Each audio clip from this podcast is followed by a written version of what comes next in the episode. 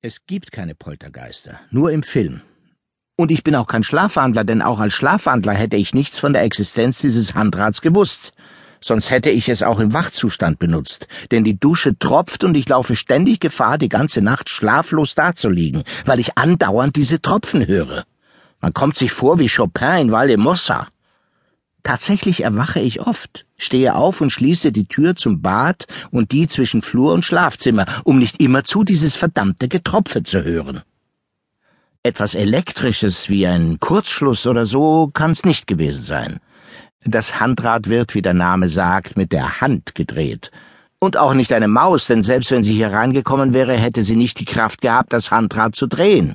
Es ist ein Eisenrad im alten Stil, alles in dieser Wohnung ist mindestens 50 Jahre alt. Und außerdem ist es verrostet. Also war eine Hand nötig, eine humanoide. Und ich habe keinen Kamin, durch den der Menschenaffe aus der Rue Morgue hätte hereinkommen können. Überlegen wir mal. Jede Wirkung hat ihre Ursache, heißt es zumindest. Schließen wir ein Wunder aus. Ich sehe nicht, warum Gott sich um meine Dusche kümmern sollte. Sie ist ja nicht das Rote Meer. Also, für natürliche Wirkung natürliche Ursache. Gestern Abend, bevor ich zu Bett ging, habe ich eine Schlaftablette mit einem Glas Wasser genommen. Also hatte es bis zu diesem Moment noch Wasser gegeben.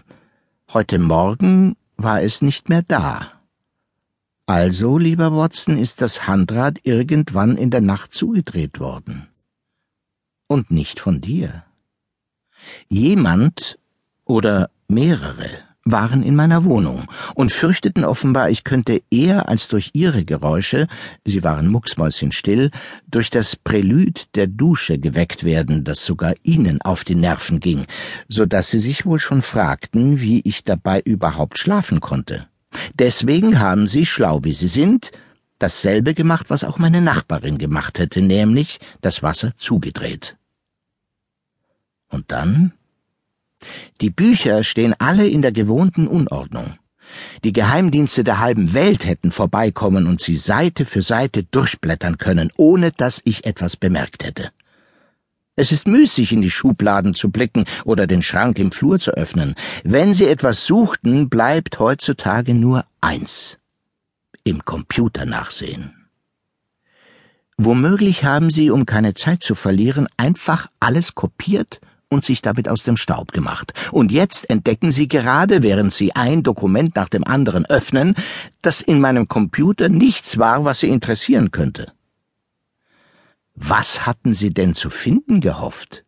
Es liegt auf der Hand, ich meine, ich sehe keine andere Erklärung, dass Sie etwas suchten, was mit der Zeitung zu tun hat. Sie sind ja nicht dumm. Sie werden sich gedacht haben, dass ich mir Notizen gemacht haben musste über alles, was wir in der Redaktion besprachen und planten, und folglich, dass ich, sollte ich etwas über die Sache mit Bragadocio wissen, darüber irgendwo etwas geschrieben haben müsste. Nun, da haben Sie sich schon das Richtige gedacht. Ich habe alles auf einer Diskette. Natürlich werden Sie heute Nacht auch das Büro durchsucht haben, aber von meinen Disketten war da nichts zu finden. Also sind sie zu dem Schluss gekommen, aber erst jetzt, dass ich sie womöglich in meiner Jackentasche habe. Was für Idioten sind wir doch, werden Sie sich vielleicht gerade sagen. Wir hätten seine Jacke durchsuchen sollen. Idioten? Widerlinge. Wenn sie schlau wären, hätte es sie nicht in einen so widerlichen Beruf verschlagen. Jetzt machen sie sich wahrscheinlich gegenseitig Vorwürfe. Dabei gelangen sie mindestens bis zum entwendeten Brief, und dann werden sie mich auf der Straße von fingierten Handtaschendieben überfallen lassen. Ich muss mich also beeilen, ehe sie es erneut versuchen, um die Diskette an einen sicheren Ort zu schicken und dann sehen, wann ich sie wiederholen kann. Aber was für Dummheiten kommen mir da in den Kopf? Hier hat es doch schon einen Toten gegeben. Und Simei ist über alle Berge. Sie brauchen gar nicht mehr zu wissen, ob ich etwas darüber weiß und was. Sie werden mich sicherheitshalber ausschalten. Und das war's dann.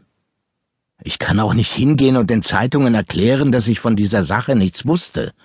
Denn durch das bloße darüber reden würde ich ja schon zu erkennen geben, dass ich etwas davon wusste. Wie bin ich in dieses Schlamassel geraten? Ich glaube, schuld daran ist Professor Di Samis und die Tatsache, dass ich Deutsch kann.